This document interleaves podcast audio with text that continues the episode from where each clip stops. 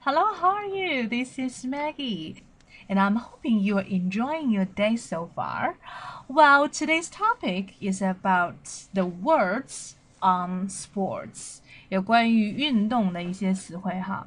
那么除了运动之外，我们之前还讲过哪些词汇？大家可以回顾一下。For example, social life, like um, you know, um, traveling, like medical, a lot of things. Yes, about food, right? 一些吃的相关的词汇等等。But not only in sports, we also learned so many useful expressions of like food and traveling and society and medical things. A lot of stuff，我们还学了很多相关的一些词汇，大家可以在啊我们的微博啊啊微信 都可以看到我们的一些分享哈。那我们的微博是性感英语社群 Maggie，跟我们这个视频里面显示的这个昵称是一样的，大家可以去找一下。那么如果说呃你不太喜欢用微博，也可以直接加微信哈，三三幺五幺五八零，我们有一个一万零一人学习口语的项目，等大家来参加。好的，我们看一下今天的一个学习的词汇，fitness。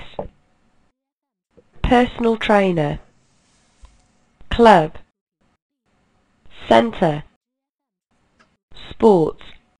Well, but today I strongly recommend you guys to remember the word called fitness. OK，那么这个 fitness 它是一个名词，表示健身的意思哈。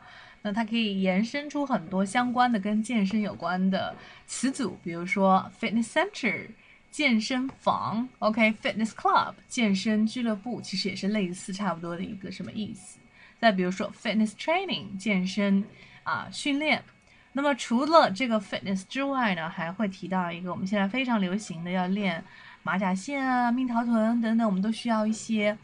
除了去健身房之外，最好的我觉得还是找一个什么 personal trainer 啊，找一个私人教练，OK，也可以叫做 PT 哈，作为一个简写。Alright，好，来看一下一百零四天的学习内容的回顾。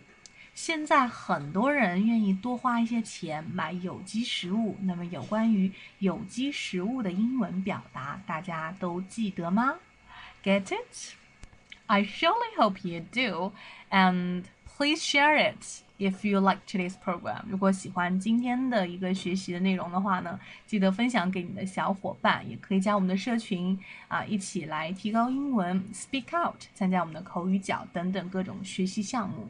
So talk to you soon.